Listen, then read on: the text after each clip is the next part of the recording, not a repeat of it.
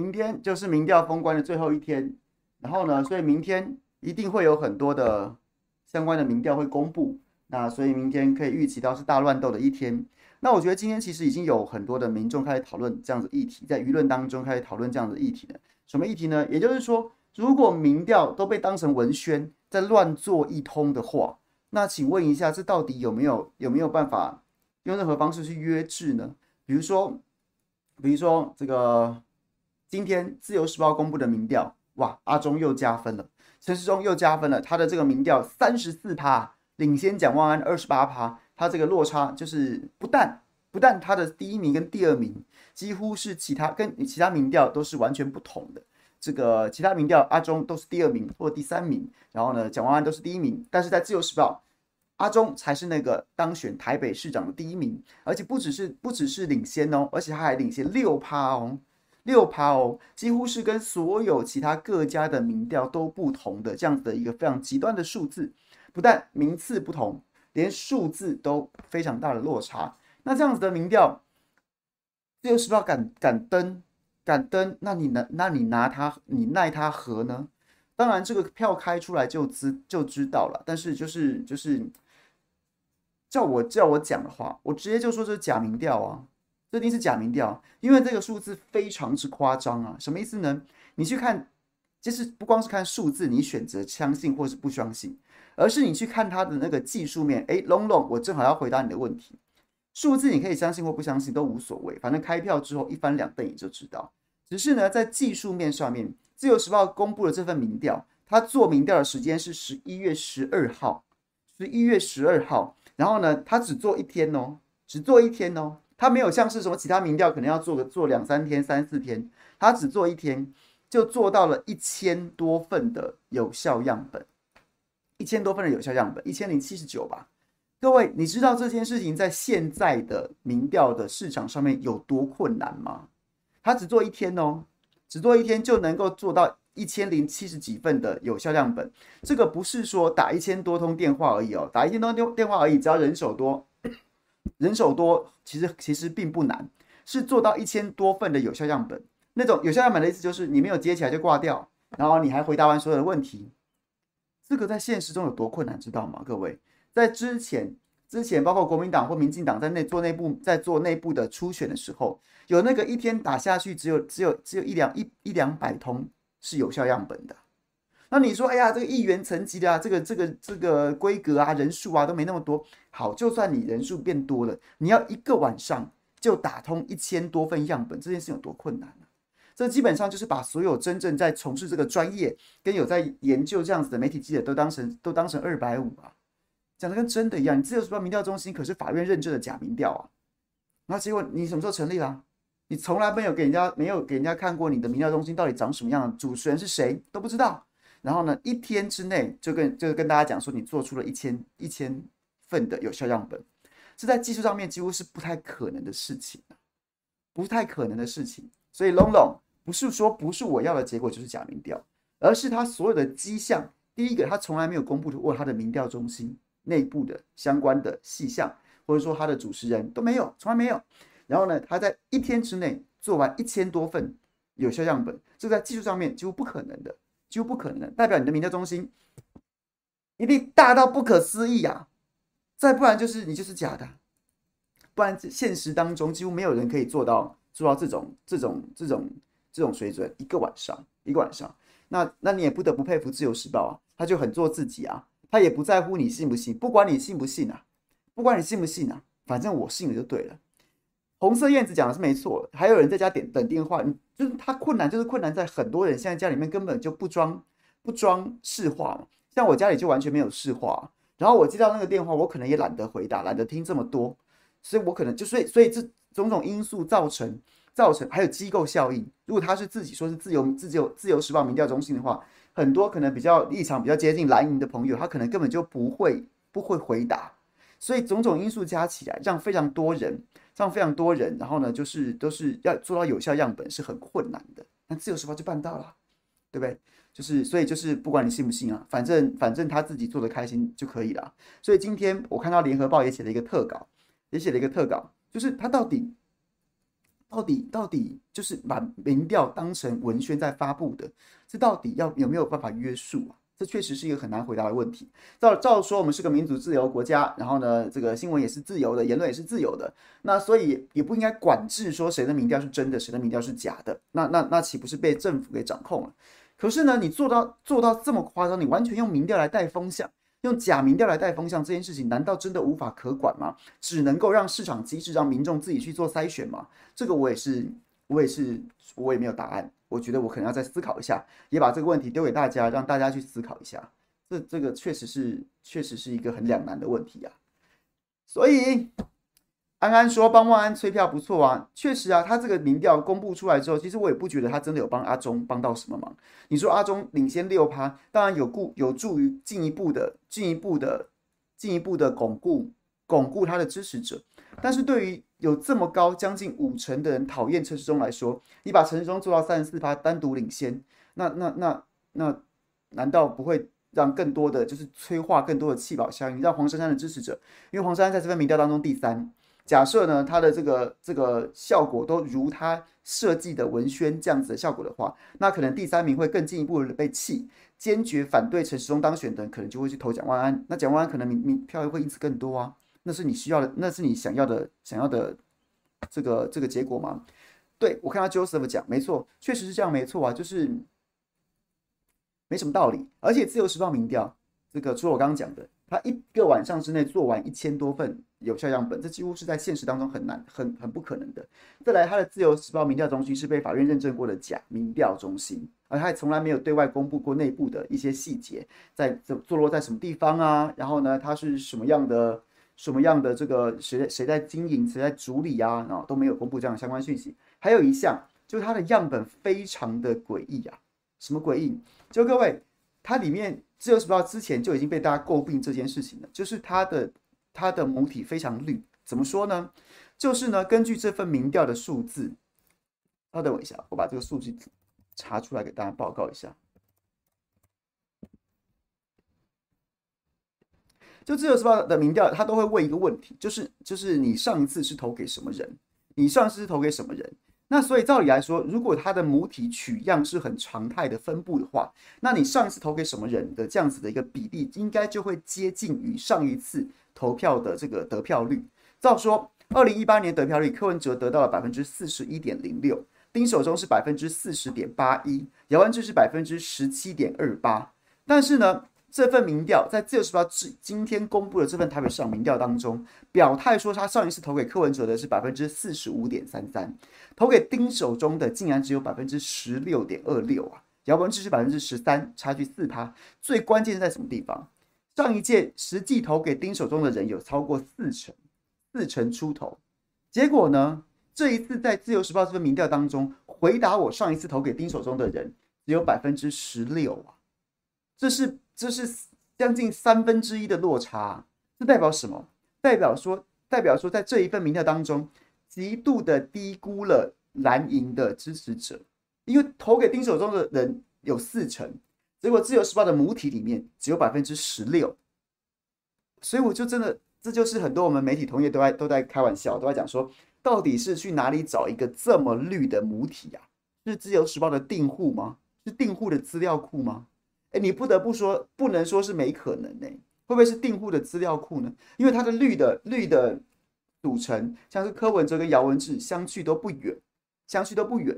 但是足足足，像之前在做桃园民调的时候也是一样，基隆民调的时候也是一样，台北市民调的时候也是一样，他就严重的低估了蓝营的支持者。上次投给陈学圣的也有三成多啊，三成多将近四成啊，四成吧。结果结果在上一次在做桃园民调的时候，在这在。自由时报的民调当中，表态自己上一次投给陈学圣的也只有十几趴，所以好不好？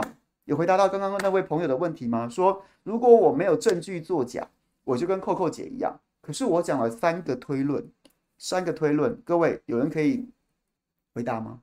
没有，没有。但自由时报就是不管你信不信，反正他自己信就好。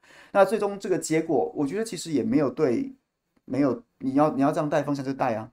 我真的不确定这个带出来之后是对阿中有利还是对阿中不利，那对不对？我们大家就看一下。那除此之外，还有另外一份民调也是也是这两天公布的，就是台南做了一个民调，台南做了一个民调，说黄伟哲的满意度是啊的支持度是是百分之六十，然后谢龙介是只有百分之十八十九而已。然后呢，就啊这个什么黄伟哲大胜谢龙介四十趴，各位，这其实也很无聊啦。说实在的，有没有人？你就算民进党的朋友好了，就算是民进党的支持者，你你你觉得你觉得谢龙介？会只的会投出来之后会只有十几趴吗？然后你觉得黄伟哲有强到说他投出来会有六十趴的选票吗？这这种这种民调，就是你公布之后，它其实也是一种文宣，所以就看到了黄伟哲总部就立刻哎呀发新闻稿啊，然后呢出来回应这一篇啊，说哎呀这就是我们大伟哲市长这个哎呀一步一脚印为市政打拼，然后呢反观谢龙介候选人就是一再的抹黑。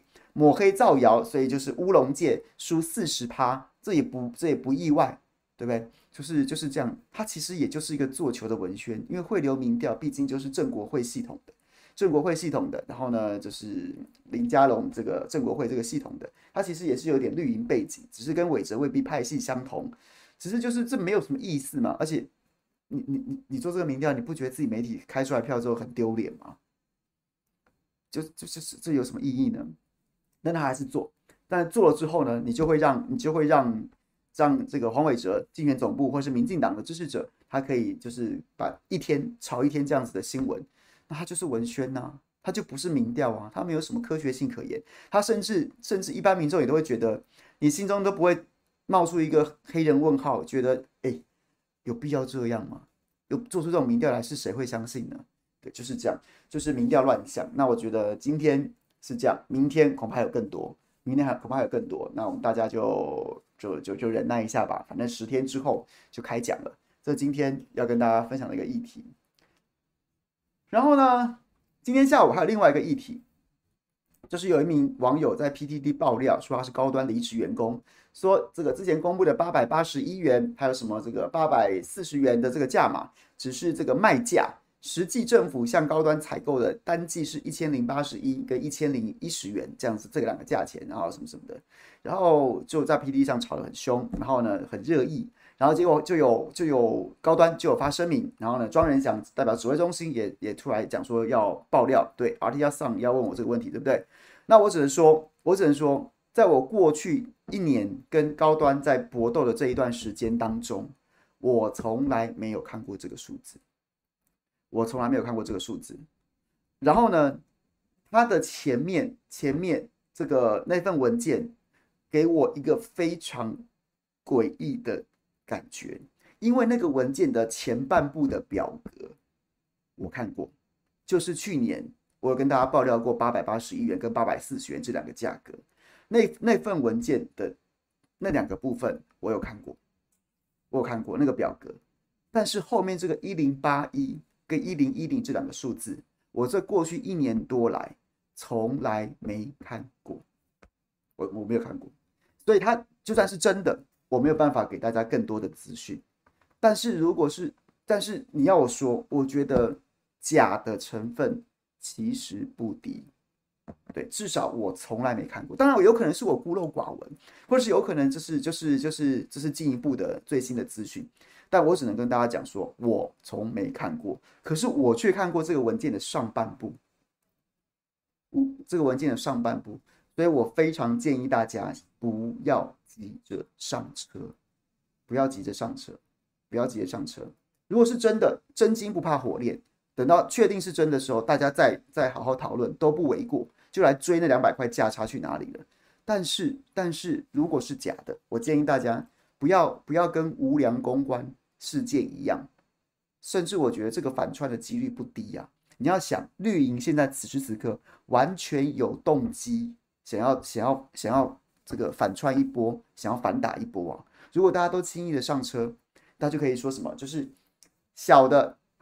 小则就说呀，你看蓝营也有这种人啊，什么什么什么的；重则就是又像沈博阳这种人会跳出来说，所有讯息都是假的，一切要以官方发布为准啊！这就是中共谋我之心不死啊，认知作战又卷土重来了。然后呢，他就会他就可以让民进党在最后关头再刷一波抗中保台，再刷一波钳制言论自由。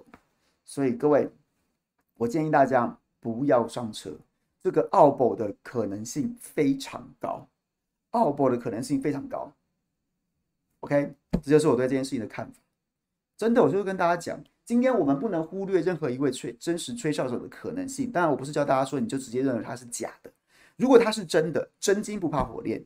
就像一开始我去年爆料的时候，我百分之百确信我的资料是真的。但是，但是，但是，高端跟政府就会跳出来说我是假的。那怎么办呢？那我我那时候就继续写啊。我就继续写啊，我就继续丢啊，我就继续把揭露更多的资讯啊。后来高端也不敢再吭声了，他就只好把我的官司一直拖着啊。那所以今天这位吹哨者，他如果资料是真的，我我鼓励你，你不怕，你已经反正你你已经要被告了。我我非常呼吁，不如就跟我一样，你就继续写，你就写出更多的资讯来佐证，你就你就抛出更多的资料来证实，自然而然高端就不敢拿你怎么样。政府也不能拿你怎么样，人民都会站在你这边，所以各位好不好？这个我的看法是这样，所以我建议大家不要急着上车，翻车的可能性真的不低呀、真的不低。而且从绿营的角度，他们完全有动机想要发动一发动一波反攻来反打，不然就被徐小新一个人压着打，多难看呐、啊！而且这其实也呼呼呼应到，你们看蔡总统天天在讲民主要自由意志、自由投票啊。但是你投错了，国国际会看搞清搞不清楚台湾人的决心啊，什么？你自由投票，但是你不能投给不能投给民进党以外的国家呃的政党，不然国际会看笑话，国际会怀疑台湾。他完全有这样的动机啊，认知作战啊，什么什么之类的这样的说法就会出来了。OK，好，那今天还有还有什么新闻大家想要聊的？高虹安。高虹安今天《镜周刊》再次抛出了抛出了新的东西，说这次单页。上周其实我在分析高虹安这件事情的时候，我都在讲说，那还是要看看有没有对价关系。因为理论上来说，理论上来说，助理每一位助理基本上都是一个自己的小水库，小水库。所以呢，你说加班费啊，或者什么什么薪酬薪酬的这个这个就这薪水嘛，多少钱都进到我。假设朱凯翔是高虹安助理，都进到我的账户。那可能有多少的薪资，可能有多少的的这个加班费进到我这边来，那我回捐的这个数字，我回捐给这个办公室这个相对来说比较大的大水库的数字，跟我跟我的这个这个数跟进来的数字跟出去的数字之间有没有对价关系，就是有没有因果关系，这件事情要经过进一步的确认。而今天《镜周刊》写的东西就是在写这个，就是在写这个，他的意思就是说。我薪水可能只是拿六万二，可能高虹安在应征我的时候，应征这个办公室的时候，我的助理薪资是只有六万二。可是呢，高虹安去跟立法院报公费的时候，把我的薪资报成六万八，报成六万八。然后呢，再加上我的这个这个这个加班费，加班费我报了八千块的加班费。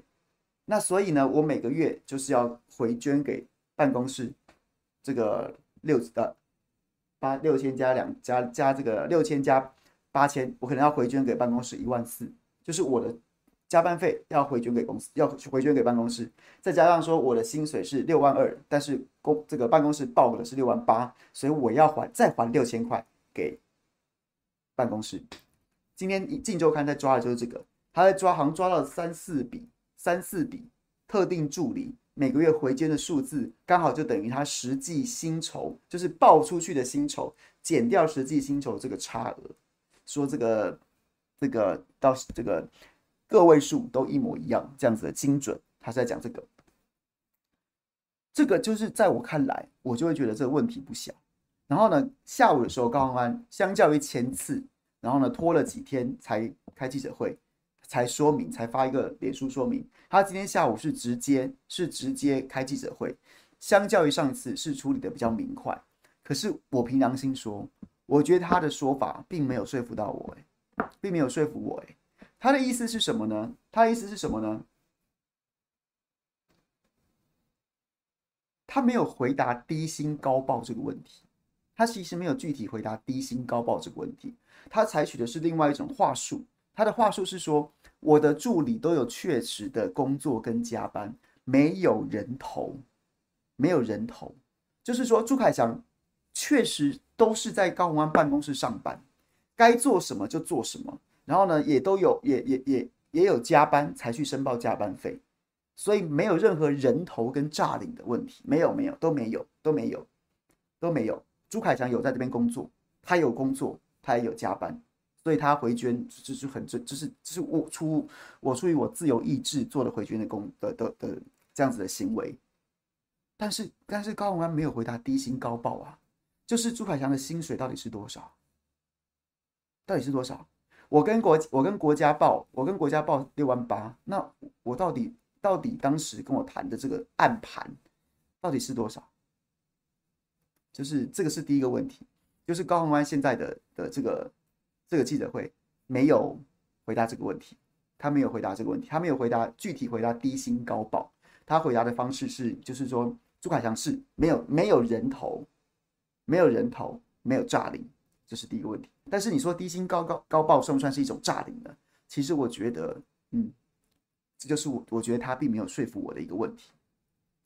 第二层次呢，高安举了曹尔中、曹尔中前立委然后呢的案子来说什么，就是那个水库理论，水库理论就是没有什么，就是反正助理要回捐，或者助理要助理要把它。集合在一起，办公室统一运用，这个没有什么问题啊。因为因为关系是雇主是立委，虽然助助理是领国家的钱公费，但是呢，他并不算是国家聘用的，他是他是立法委员聘用的，所以立法委员跟助理之间的雇佣关系，只要他们两个说好就可以了，说好就可以了。那这个薪资到底要怎么运用，怎么回捐啊，或是办公室统一运用啊？这个不能，这个这个没有问题啊。因为曹尔中前委员，他当时就被刁这个案子，然后立法院几度要求函释，然后呢判例也下来了，就是只要立委老板跟助理跟助理之间讲好就 OK 就 OK。很多朋友在讲一件事情，就是我现在也在也在整理之后再跟他大家报告，就是市议会管得非常严的。市议会管得非常严，但立委管得很松。立委其实基本上已经自肥了，所以市议员会出事的，立委未必会出事。这个不是我要帮高虹安讲话，事实是这样子，好不好？OK，刚刚讲第二点，第二点是这样，第三点，第三点就是高虹安的说法是说，他其实并不知情这些细节，这是这是因为他是一个新科新科立委，对办公室的账的报销。还有过还有薪资的这个聘用啊，什么什么的这些管理啊，都是由资深的助理、资深的助理管理办公室，可能办公室主任之类的，不知道是不是真的是主任主任，还是怎么怎么怎么职称？总之就是资深的助理，资深的助理，然后呢，沿用过去立法院的惯例，也许它是一个不好的惯例或潜规则，但是它是一个惯例。就是资深的助理都会用这样子的方式来管理立法院各个办公室，有可能都有这样子的公积金这样子的一个做法。那高宏安提出的证据是什么？证据就是说，立法院每一年的年度预算都可以看到，所以这个这个加班费的部分，加班费部分就是各个委各个研究室都有一个加班费的上限嘛，所以它会有个总额。那每一年这个总额都会被报销到百分之九十七以上。百分之九十七以上代表什么？代表每个办公室几乎都把加班费报好报满了，百分之九十七都被报走了。那高虹安的意思就是说，第一个，他本人不太清楚这这些这些细节，账务是办公室在处理的，办公室的行政、办公室的主任在处理的。然后呢，之所以会有这样公积金，然后呢的利用是老助理交的，老助理的交的，立法院里面行之有年。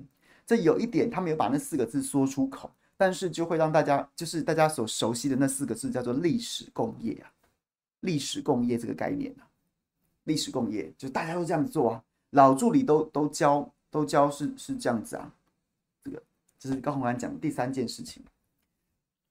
基本上我觉得，我觉得啦，我觉得啦，你跟我说是历史共业，其实我不会完全的不能接受，我相信是这样，大家都报啊，大家都这样子啊。你要跟我，你要你要你说是老助理教的，我也觉得很合理啊。哎，高虹安一个新科助理一进去之后，一进去之后，然后呢，他他就超级会用钱的，他就把立法院的这些老规矩搞得超级熟的，所以只有他们办公室有这一套，其他人都没有，其他人都清白的，其他人都实报实销，其他人都百分之百入账，没有回捐，没有大水库，没有小水库。我不相信啊，这个说法我相信，只是问题是，他能不能在这一波攻防当中让高虹安脱身？我觉得啦，他在法律上面，你要构你要构成他的贪污罪，我觉得有点困难，我觉得有点困难，因为贪污罪一件非常重要的一个非常重要的的要件就是公款私用。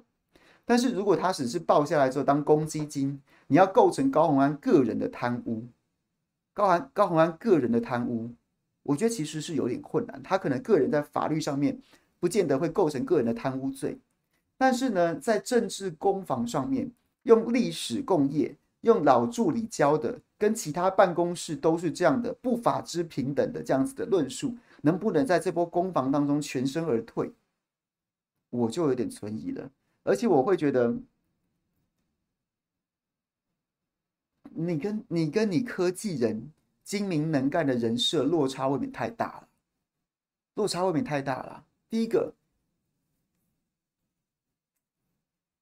就是一个吝啬的惯老板。我们我们不是以为说红海高薪出来的，也也许我自己啦，会觉得说，哎呀，这不都是应该高虹安自己对不对？自己掏腰包。赚的钱又不少，然后现在还当立委了，背后还有郭台铭当老板，对不对？那是不是这个公积金照说高虹安办公室应该都是比较劳基法，甚至优于劳基法的？然后呢，还有很多的这个福利呀、老板会老板会出出钱啊，什么什么的，结果没有。你这个是对，就是钱汇到了助理户头，助理再汇出来给办公室用。这第一个就就是这个惯老板，我相信很多人心中就觉得不舒服了。至少你不会是一个大方的。大方大方请客，然后呢，一切都是你买单这样子的，也不是说老板非要这样，只是你就会你就不免让人家觉得你就是个惯老板，这是第一个让人家不舒服的点。第二个，你今天的回应就是就是我不清楚，老助理教的，办公室说这样干我就这样干，那显然你那个精明能干的科技人形象也会破灭啊。你你质询让我非常高度肯定，我在直播当中都肯定过的那的的的那次，不就是他在跟他在跟苏贞昌，还有在跟陈时中算账吗？算你们的疫苗采购，哎，怎么怎么一百多亿，说花一百多亿，然后又说要花六十几亿，什么什么在那边算账，让人家觉得你好精明哦。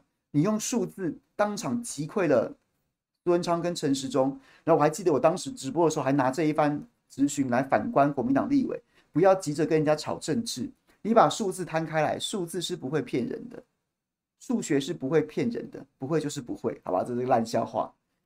所以你这样的人设就跟那个人设完全就不一样啦，就不一样啦。那个时候，那个时候你是那样子的精明能干，结果现在你发现，哎，那只是个老助理教的，老助理说这样干你就这样干，你也没有去想想说这个法律上面会不会有问题，或是说如果你真的是个政治性很高明的人，你就会想一想说，哎，这个会不会影响到我将来？或是或是，就是就是，也是跟你的人设不符啊，就是不够精明能干啊，这是第二件事情。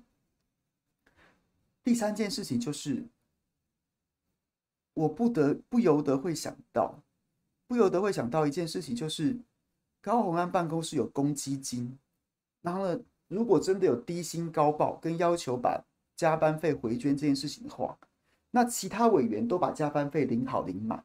然后呢，领好领满，然后其他委员有没有公积金呢？如果没有的话，各位会发生一个什么状况？就是其他委员的办公室，按照高虹安丢出的数据，百分之九十七的加班费都被领走了。好，那代表说其他委员的办公室应该加班费也都是领好领满的。那这样子的话，其他委员的办公室的助理都可以实拿这些加班费，会导致一个什么状况？会导致一个状况，就是其他委员办公室的助理，他们得到的薪酬加班费加班费会比高虹安的助理多很多诶，因为高虹安的助理他他低薪高报这个问题，当然这个问题是打一个问号，高虹安没有正面回应。他不但低薪高报了，他还把办公加班费领来之后要回捐给办公室，所以代表什么？代表在高虹安办公室工作的助理，他拿到的钱很少。但是其他办公室的助理薪水拿好拿满之后，加班费也拿好拿满，哎，那那个薪资会落差就会马上出来耶。所以这是这是第一个我好奇的点是，这是导致高虹安办公室的助理的离职率、流动率很高的原因吗？就是外表也许很光鲜，哇，我是这个这个科技人的助理，但其实你的薪水远远不如外界的想象，因为你的加班费不能拿，然后你的薪水是低薪高报。这我第一个怀疑的事情是这样子吗？对，那第二个问题就是，如果如果不是的话，那代表其他委员，你们怎么处理这笔钱的呢？你们真的都把这些钱发给助理了吗？还是其他委员的办公室也在搞公积金？只是现在现在大家都出来装装没事切割啊？没有没有没有，我今天稍微打听了一下，就我自己的人的的人脉去打听了一下，民众党其他委员，民众党就五个委员。如果高虹安办公室有这种公积金的事情，我凭良心说。我凭良心说，这纯粹是我自己的感觉。你要跟我说，其他四位委员都不知道有这么好用钱的一个巧门，然后都没有这样干，我个人是不太相信的。因为你们四、你们五个都是新科委员，高虹安用老助理，然后在他办公室里面有公积金的公积金的这样的制度，这么方便，这么好用，那高虹安是把它藏私了，不告诉其他四个委员，或者说，或者说这个党团也不过就五席。然后助理之间彼此都不会都不会互通有无，老实说我是不相信的。但是就我了解，高那个民众党其他四位委员到目前为止基本上都是否认的，都是否认的，说我们没有公积金，只有高虹安有。我们我们办公室没有公积金的制度，这我也是不信的。这平常心说，我也是不信的。所以这回到我前面讲的，你要你要我说高虹安说是历史共业这句话在政治上能不能过关？我觉得未未可知啊，但是我基本上我不会认为，我不会认为不可能啊，很可能啊，不然不然的话，难道难道立法院的的这个这个就是立法院其实是一个很封闭的环境，助理彼此都很熟啊，蓝的绿的都很熟啊，哪个哪个办公室来了一个新妹，长得漂亮年轻的，一一瞬间整个整个整个这个立法院都会传开啊。然后呢，这个这位这个委员就是有新妹助理的委员，就会立刻得到很多这个委员邀请他联署提案呐、啊，因为大家都会纷纷想要找机会去他办公室看新妹啊。立法院助理圈就是一个很封闭的环境啊，只有高虹安有公积金，只有高虹安的助理要回捐。老实说，我是不信的，我是不信的。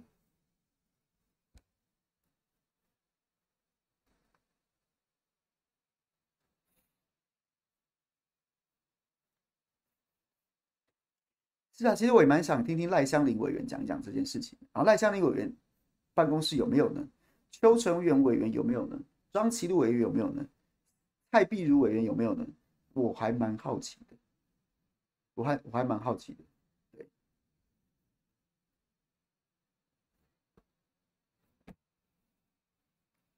所以所以，我只能说，我不晓得高虹安民调会不会再掉。但基本上，从我的比较，要从我的角度，我觉得他今天并没有把事情说得很清楚。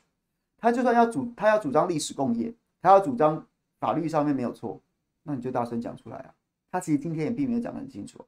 就像我刚刚讲的，他其实并没有回答，他只有回答每个人都是确实的助理，没有人头，没有人头诈领。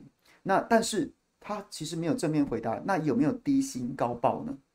有没有其实领六万二的的的助理，然后他其实是报出去六万八的薪水呢？这个他就没回答了。对，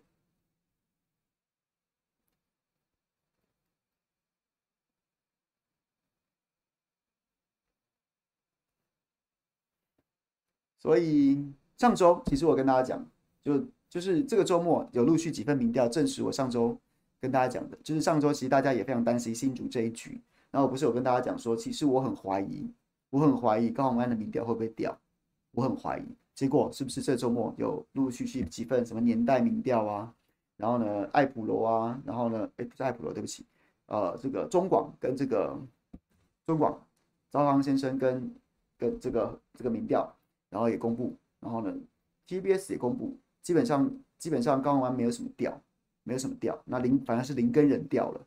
掉的比较明显，也没有掉多少，就掉比较多啊，就是因为上周其实我就就感觉不出来那个，因为新竹很僵化，因为新竹的情绪都太满了，新竹每个阵营的情绪都太满了，所以它不是理性的，它不是它不是基于理性的的的结构，它是基于感性的结构，就是我一定要给民进党死，或是我一定要给民众党死，或是我怎么样怎么样的那个情绪太满满了，每个人的情绪都都都都在很紧绷的状态之下，所以哎对盖洛普，谢谢睿智，然后呢，所以它的张力是基用情绪把它撑起来，很崩，所以他就不太会因为这些事件给影响了。就像你，你就试想，就是那种说，我们今天这样用，我用这个新闻的节奏跟大家分享一些资讯的时候，就会立刻有朋友来问我说：“那所以怎么办？你要让你让柯建铭得逞吗？你要继续让民进党执政吗？”对，因为这样子的情绪会支撑着你，不会因为个别事件去波动。但是，一而再，再而三，会不会？我就觉得难说。对，所以大概是这个样子。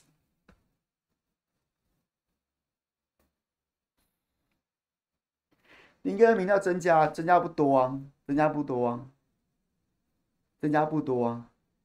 我、上礼拜也有讲说，我觉得他有可能会增加，但他增加可能不会是因为高虹安怎么样。果然高虹安没掉，他增加是什么？他增加主要还是来自于说，原本可能觉得可投可不投的人，然后也许被被被一些名嘴给激出来了，也许被韩国一站台给激出来了。那基本上不是说高虹安掉了，然后林根人狂打高虹安，高虹安掉了之后林根人上升。高虹安没怎么掉啊，林耕林耕仁上升，那只能说可能蓝营原本还在犹豫的，然后可能就是看到韩国瑜，或是看到另外名嘴在那边大骂，然后讲什么乡下人那种很让很不爽啊，所以他决定要出来投零个人，大概是这样，所以高虹安没掉，零个人上升，上升一点也上升不多，甚至还有掉的，大概是这样子吧。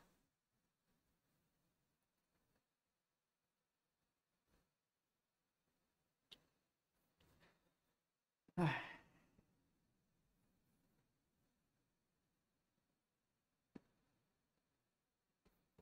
Lucas，不用那么悲观啦，我觉得还很难说啦，还很难说啊。新竹这一局非常紧绷啊，非常紧绷。只是现在，只是现在看出一个迹象，就是新竹这一局基本上没有人准备好啊。沈慧红就不用讲了，你你显然就是太太靠谁了？觉得民进党对不对？党机器资源一撒，有柯建铭林智坚加持，有我还我还担心什么？所以他始终你。一下子就被林志坚原来是这样子的货色，就打下去之后，后来是有起来，但是你就在吃老本，这是这是沈慧虹的状况，然后也没办法再，有点像是一次大战，大家在壕沟，你就已经把你的壕沟推到最最极限，那就吃老本，你也前进不了，你也没办法突破僵局。那高宏安的状况就是，显然他的团队跟他本人的能力当立委，OK，当市长就有点力有未逮，所以他遇到这几次危机的时候，他的处理方式都非常不 OK 啊。所以处理的不是很 OK 了。一开始辛辛那提呢看起来有备而来，但是再丢出新的东西的时候，他看起来就就有力有未逮了。他的团队也反应就没有办法像之前那么快，因为之前那是准备好的，像是请君入瓮的。那现在就是很明显，当市长是有不足。那如果是一个原本的新竹市，就是大家不 care。哎，说实在的，大家真的过去几次选举，大家都在看六都啊，谁 care 新竹市长是谁？就新竹市场是变成全全国基战区之后，被这么多的检视的时候，就看起来团队其实是没有办法应付的，有点有点应付不来。那林根人就不用讲，林根人就是一个地方地方经营型的市议员啊，地方经营型的市议员，我是觉得他基本上是完全没有空战能力的，他的几波空战都打得非常莫名其妙。对，就这样，唯一打得像样的资料是绿营喂给他的，就是这样。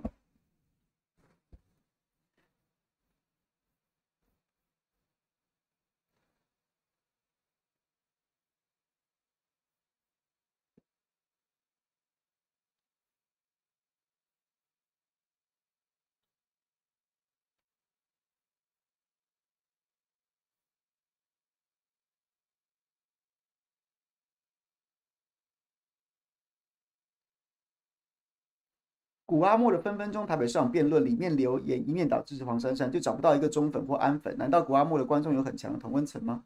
古阿莫，古阿莫在做台北市长辩论之前有做任何的政治内容吗？我不晓得，其实我没有关注他。如果没有，那我就合理推测那是叶配啊。那那叶配的操作就是我不会光买古阿莫啊，我会连下面的粉丝留言一起灌啊，就是让古阿莫这个误入这个同温层的人以为。珊珊超强，我不是说是哦，我没有证据哦，我只是按照我只是按照常理的推测，如果我要操作的话，如果我要下夜配买谷阿莫，让他用讲电影的方式来讲台北市长辩论的话，我一定会连聊天有聊天室的留言一起买啊，不然里面如果都是蒋万安粉，那我这笔钱不是白花？如果里面都是陈时中粉，或者说里面没有人在支持黄珊珊，那我这笔钱不是白花？所以我不知道，我不晓得，只是这是合理的操作，就是要这样一条龙包完。你要买古阿莫，让它产制内容，你还要连它的连它的这个点阅数都一起灌上去，然后呢，最好能灌上热门，最好能灌上这个这个发烧，然后呢，在聊天室都要灌，然后。让因为看到他发烧，或看到他点阅数很高，或是喜欢古阿莫的人点进去之后，发现说：“哦，原来风向是这样啊！”大家都被误导了，风向是珊珊超强啊！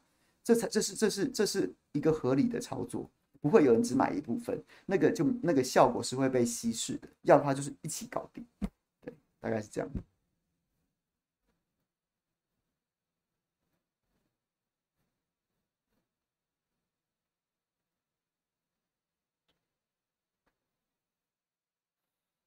所以你就看古阿莫他他之他之前或之后还有没有在做辩论啊，或者还有没有在做政治啊？如果都没有的话，嗯，那只能说业配位就非常高。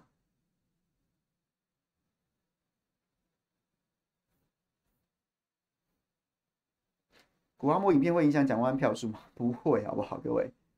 其实台北市的选情蛮稳定的，蛮稳定的，陈时中没有那么弱了。就是现在几份民调，我都觉得低估陈时中，陈时中的票不会开的那么低，但是他要赢，也跟也跟在也跟在新竹一样，到顶了啦，到顶了。你你基本上你看到历次的民调，绿营的绿营的整合的凝聚力都已经八成以上了，你去哪里找票？最多就是把它开把你开到百分之百好了，那剩下的也不多啦。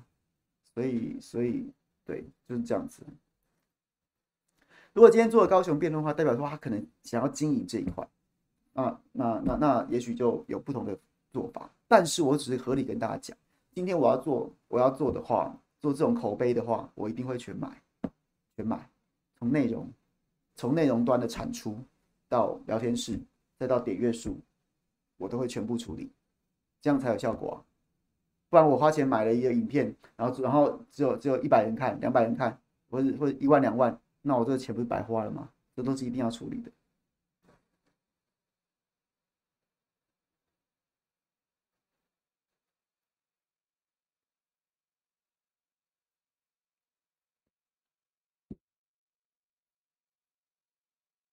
Lily，郭今天的脸书可没说支持高，只说合成影片他同意。这这个就不用凹了吧？郭台铭当然是支持高虹安的，这个没有什么好凹的。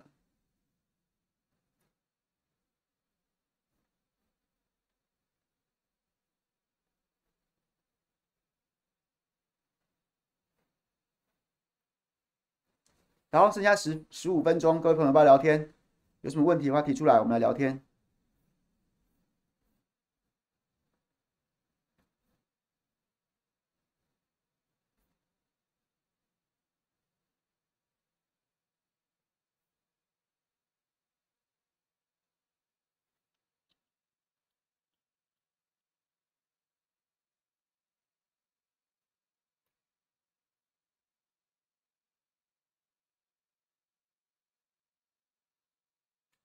我觉得蔡壁如的状况跟民跟国民党跟林根人不太一样。蔡壁如的状况是，我还蛮喜欢蔡委员的，蔡委员很真诚，但是因为他很真诚，所以他其实我并不觉得他很有政治 sense，就他常常会讲一些奇怪的话，跟做一些，就是你要讲他，你要讲他，他很质朴也可以啦，但是就是以政治人物来说，是很有点有点莫名其妙。蔡委员常常会做这样的事，讲这样的话，所以所以。那林个人那个状况有点不太一样，林个人那个状况有点像是他在选情不利的时候的的的奋力一搏，就是也许他的他原本想要打一个软性的选战，但是在阵营当中的主战派觉得说不行，我们就要放手一搏，于是他就打高虹安，打完之后恶评如潮，如如今又收手，那个是有计划的这么做，然后对对林个人来说，他就是他也 nothing to lose 啦，反正他不打他也不会赢啊，打了之后不赢那也是跟原本一样，那如果有机会的话就打一下，那反正有人喂资料他就打。所以，所以那个状况是是林耕仁。那蔡壁如，我不觉得蔡壁如是什么要打高虹安什么的，他纯粹就是心直口快，然后他的政治 sense 并没有，并没有特别的特别的出出色啦，大概这样。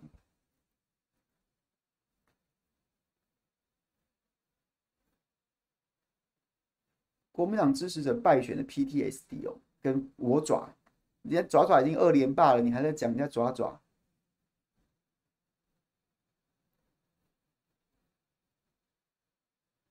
令绿营明知叶如说明知有助有助理费有杀伤力，为什么你知道打小三或者假学历的？这也未必啊，很多料是滚动式的出现，你不能保证说这个在时间点上我没有任何八卦，我不知道他是不是同时掌握这很多种不同的料。还是说一边打很很长很长时候爆料是这种，就是你一打出去之后，人家再陆陆续丢资料进来。你的假设是说他同时有同时都已经准备好三种了，三个资料都传好了。但是我觉得未必，很多时候他是越打资料越进来的，所以这很难说。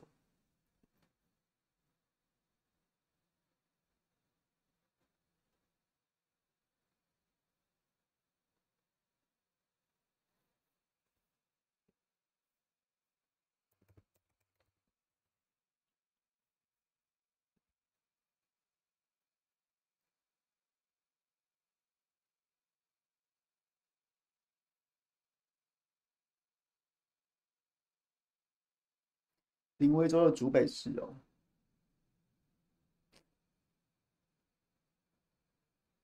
我蛮喜欢林威州委员的，但是林威州委员也是也是有一些状况，有一些状况不是那种什么不法的状况啊，至少我没有掌握到，就是他的人和也会有，也会在整合竹北这个地方的支持群众的话，也会有些问题。那我觉得我不敢说，我没有研究，我没有特别研究竹北，所以我不敢跟大家说。PT 券，PT 券，从北台赶来，小抖一点，等会看回放。别的频道说您的前东家下去新主开始打高了，想知道您的看法。那是叶配，各位，那是叶配，那是林根人的叶配。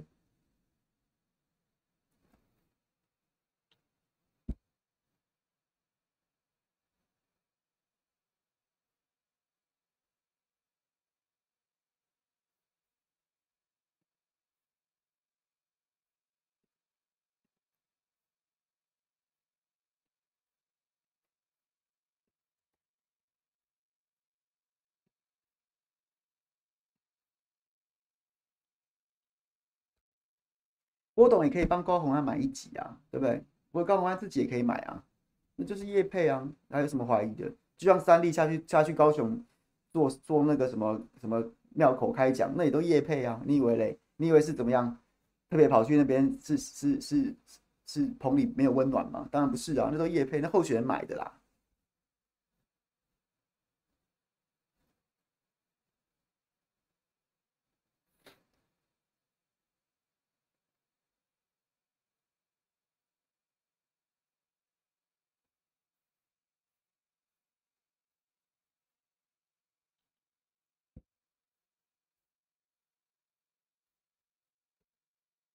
确实是业配。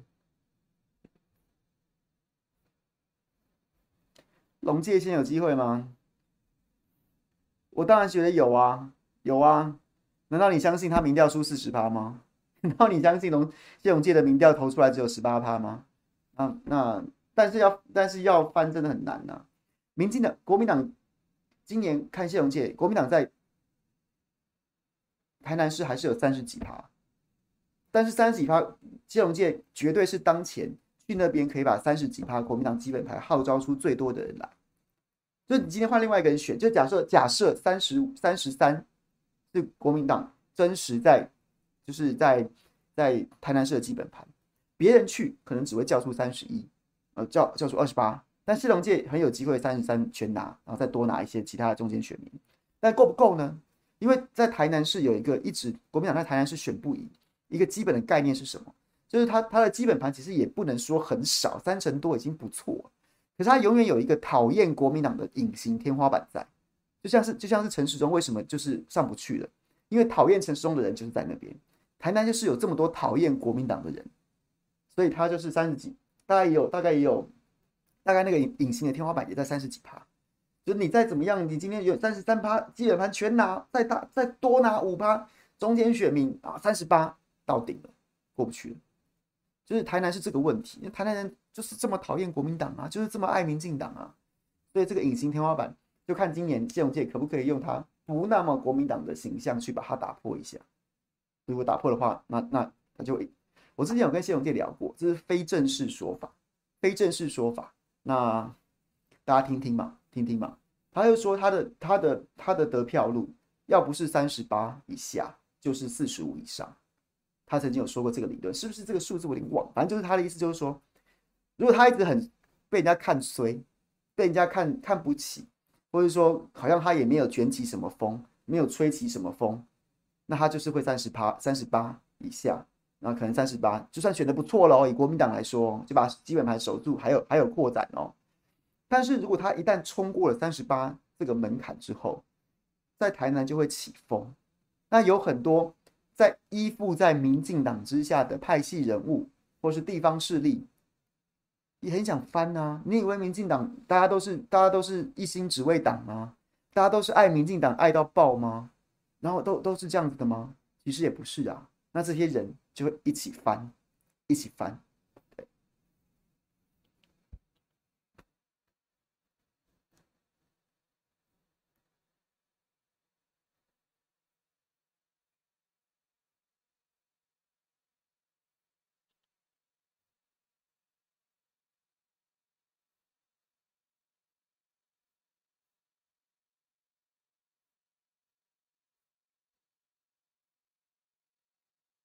燕如说：“到底怎么形成一股被政府正视的民意力量？很难呐、因为媒体都被控制啊。你知道，像东森是不能讲郭在清的吗？你可以讲八十八枪，因为收视率很好，大家都很生气。但是有被英系操纵，就是东森的高层是听英系的，英系有交代说不准讲郭在清，不准把郭在清讲出来。你要讲，你要讲八十八枪，你尽管去讲，但是郭在清就不要讲。我不知道后来有没有讲啊？就是早先有收到这样的命令，那其他台更不用说了。”那就这样。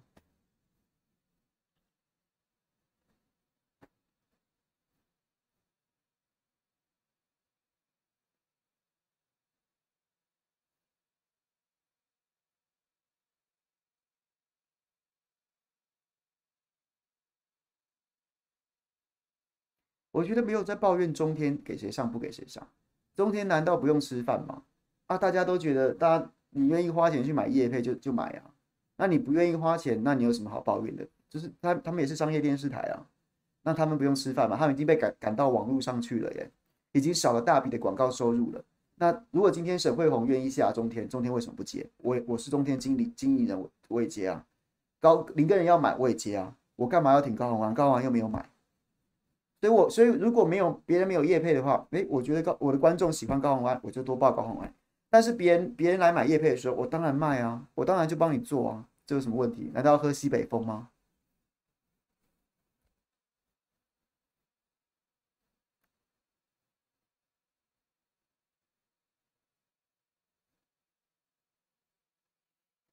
泽明，你可以你可以回看，我前面讲过了。回龙兄说，台南市这次机会很大。龙介说只做四年不连任，对，你看得懂，你是内行的，你就知道了。其实关键就在只做四年了。大家还记得二零一八年？刚刚有朋友说二零一八年民国民党机会超大超好的，错啦。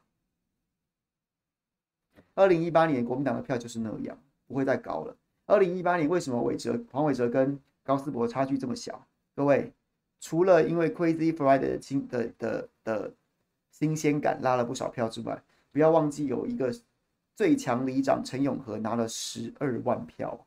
你以为那些票是哪里来的？因为那些票如果那些票是是是是哪里来的？是陈永和真的能拿到十二万票吗？那是有那是有有有一群整群倒过去，就是想给黄伟哲难看。对，大概是就是就是我刚讲的三十八跟四十五的概念。那十万十二万票，如果谢龙介打得有声有色，真的有机会赢，说不定十二万票就翻过来喽，就去投谢龙介喽，那局面就变了。所以谢龙介就是要一直把自己打得有声有色。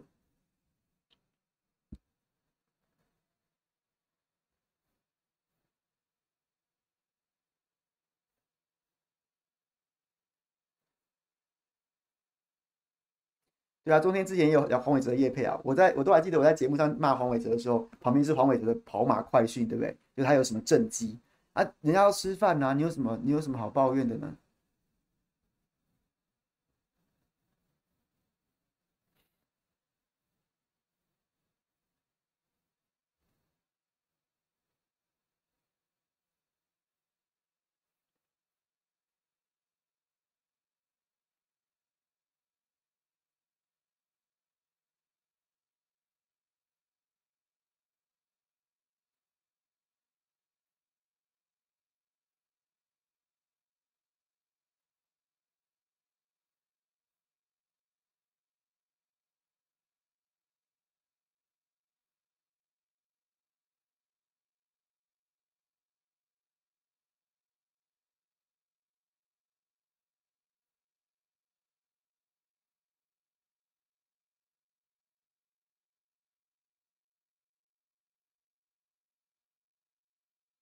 也有中视也有，因为下中视比较多，也蛮合理的。因为毕竟台南还有很多很多地方，很多很多地方收视习惯是在看老三台的，所以蛮合理的。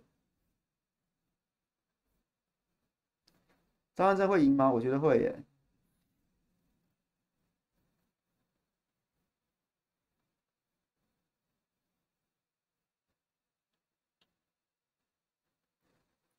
回龙兄说。我们俩最后两个礼拜应该重兵在台南、高雄跟屏东，我也是这样觉得啦，我也是这样觉得啊。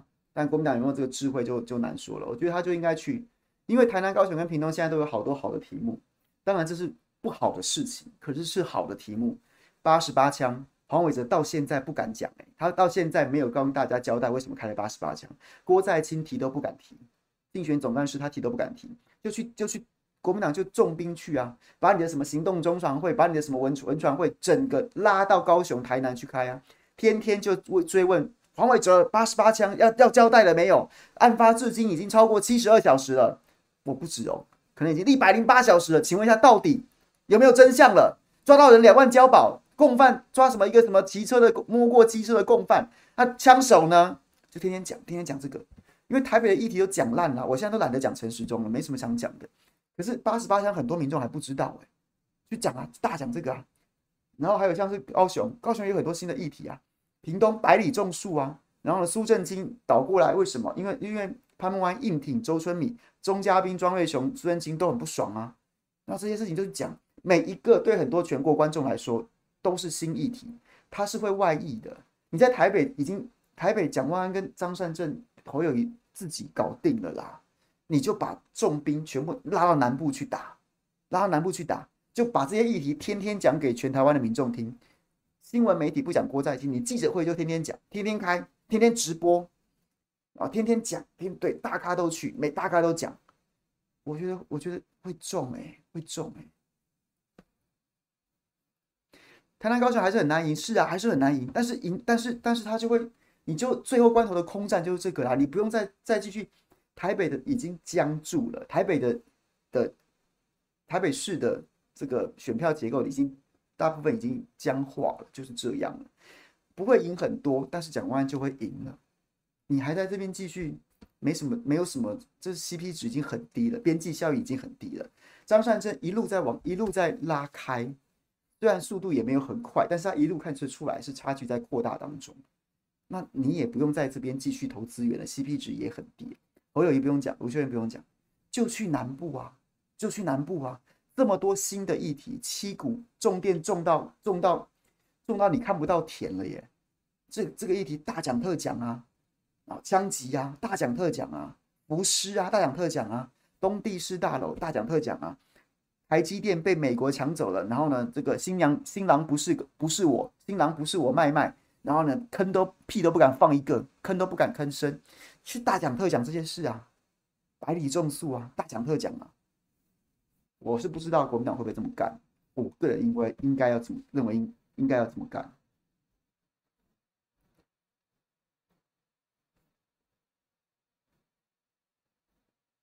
就朱立伦问题，不要只打顺风球，拜托朱立伦不是只想二零二四好吗？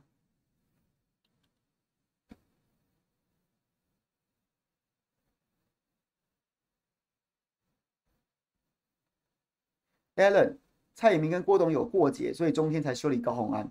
我跟你说，这完全不是事实。所以，所以如果你是认真的话，那那请听我说，这完全不是事实。那如果你是故意来反串的话，这不是事实，这不是事实，这不是事实。讲讲三遍。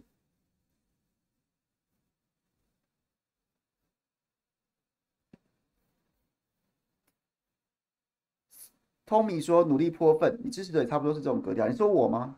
所以八十八枪是泼粪吗？百里种树搞得屏东怨声载道，是是泼粪吗？高雄市真的有这么多具浮尸是泼粪吗？东帝士大楼现在就是宛如鬼城，赔钱也要买是是泼粪吗？还还是你真的相信台湾是举世滔滔的幸福之地？那无所谓啊。但是那那所以没有枪没开吗？浮尸没有浮吗？百里种树没有种吗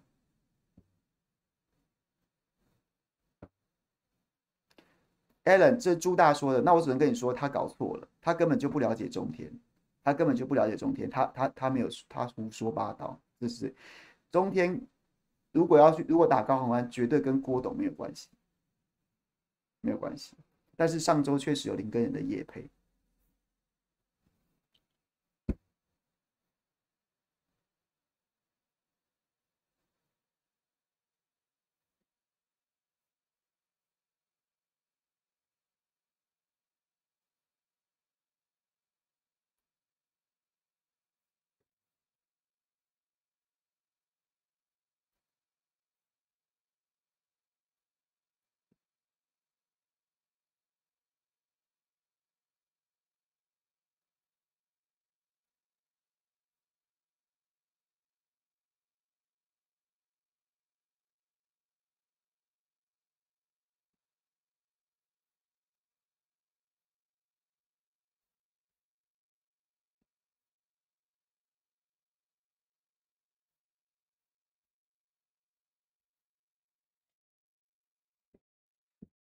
蔡董、汪董跟郭董当然有有恩怨呐、啊，当然有恩怨。就是我二零一九年离开中天的时候，也跟这个有关啊。就是就是两两个两位两位长辈，然后呢，对于总统谁选是就是就是真的闹得非常僵。这是二零一九大家都知道是二零一九二零二零的事情。但是呢，二零二零的时候，就两个人真的闹得非常僵，这个可以跟大家爆料，这也不是什么不是什么秘密。闹得非常僵的时候呢，那真的《中国时报》不会写郭董的新闻，郭台铭的新闻。中天基本上也不谈郭台铭，中视也基本上不谈郭台铭。但是后来，在去年郭董买疫苗的时候，在买疫苗的时候，然后旺董有一次在内部的会议当中就就有讲到说，这这这这是做好事啊，这为什么不这为什么不报道？你们要报道啊，这做好事啊。所以你后来就有在中天、中视跟《中国时报》。所以我看到那时候郭董买疫苗的时候，就完全没有那个就没有那个味道了，就没有那个什么封杀啊，然后呢闹僵的那个状况啊，人家人家都放下了。你现在跟我说是为是因为恩怨，然后要打高虹安，你自己去想想，郭台铭在去年要要闯关买疫苗的时候，中天有没有当有没有权利当他的后盾？中时有没有权利当他的后盾？在写在在批评蔡政府不要挡疫苗，现在都还在写啊啊有有两个人有因为这么僵，所以呢。都会报道郭台铭的正面的，当然，当然也没有到捧到那种破烂的地步，不可能啦。可是你要说突然，哎，两个人又开始闹起来了，然后呢，标的是高红安，这不会太白痴了一点吗？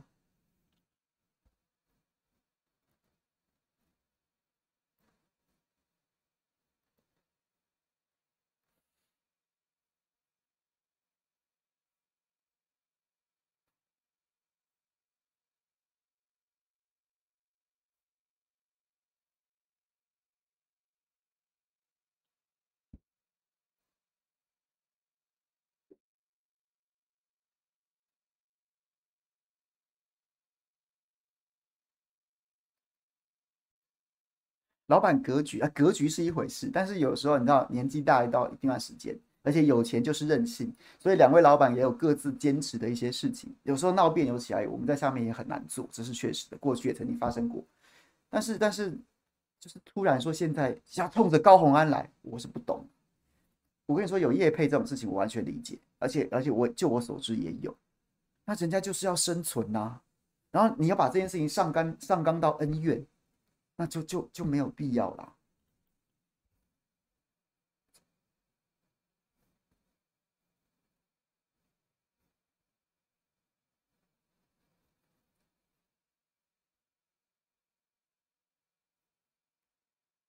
我不知道二零二四会不会有郭董。安安说郭董不为何郭董不挺身帮红安？你怎么知道他最后几天不会？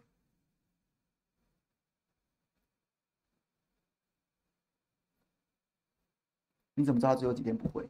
我都觉得现在在那边吵说，哎呀，这篇文章没写到高虹安的，没有必要啊。第一个，你怎么知道他最后几天不会？二来是他文章你写到那样子，还有必要？昨天不是一大堆人又翻车了吗？林根仁、沈慧红、李正浩，然后呢，硬要在那边讲说什么这合成有没有授权的，不都全部翻车？有有，他们俩的关系比我跟比我们跟他们的关系都好很多。那所以好到什么程度我们不知道，但一定比我们好嘛？那你在那边嘴说他们两个怎么样怎么样，那不是就是就是就是就没有？我不晓得怎么站得住脚。你难道会你难道会比高虹安本人跟郭台铭本人更了解高虹安跟郭台铭的关系吗？那所以嘴这个的人不是都很莫名其妙吗？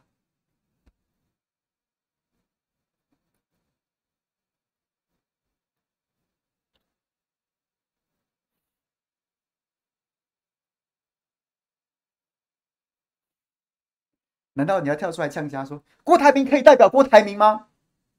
啊啊啊！那不然谁代表？三立名嘴嘛？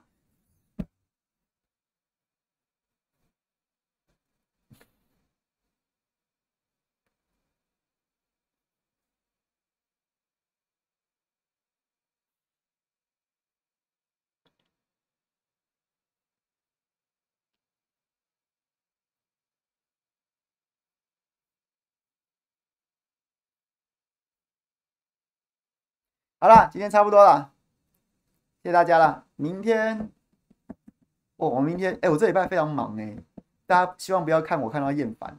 我明天早上谁来早餐，然后找我非常尊敬的后后之哥单后之，大家应该好久没看到他了吧？他是非常资深的立法院的记者，所以我明天要请他来跟我聊聊立法院。就我今天稍早之前有晚进来的朋友，我今天前面有讲过我对高虹安记者会的看法，然后呢，没有结论，没有太多的问号。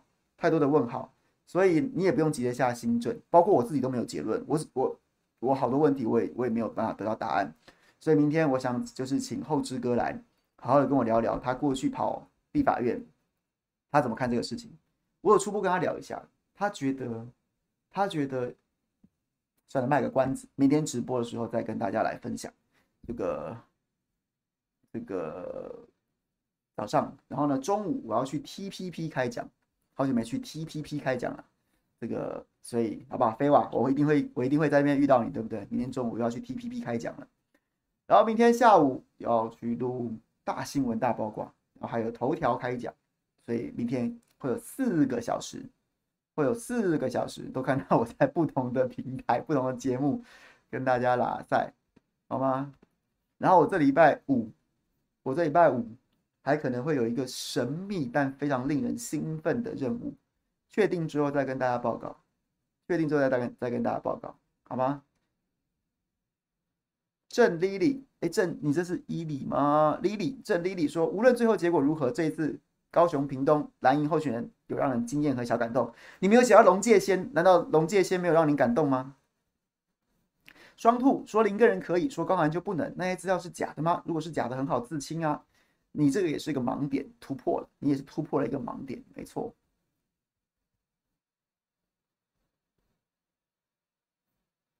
真的多到来不及看，连我自己都觉得也太多了一点吧。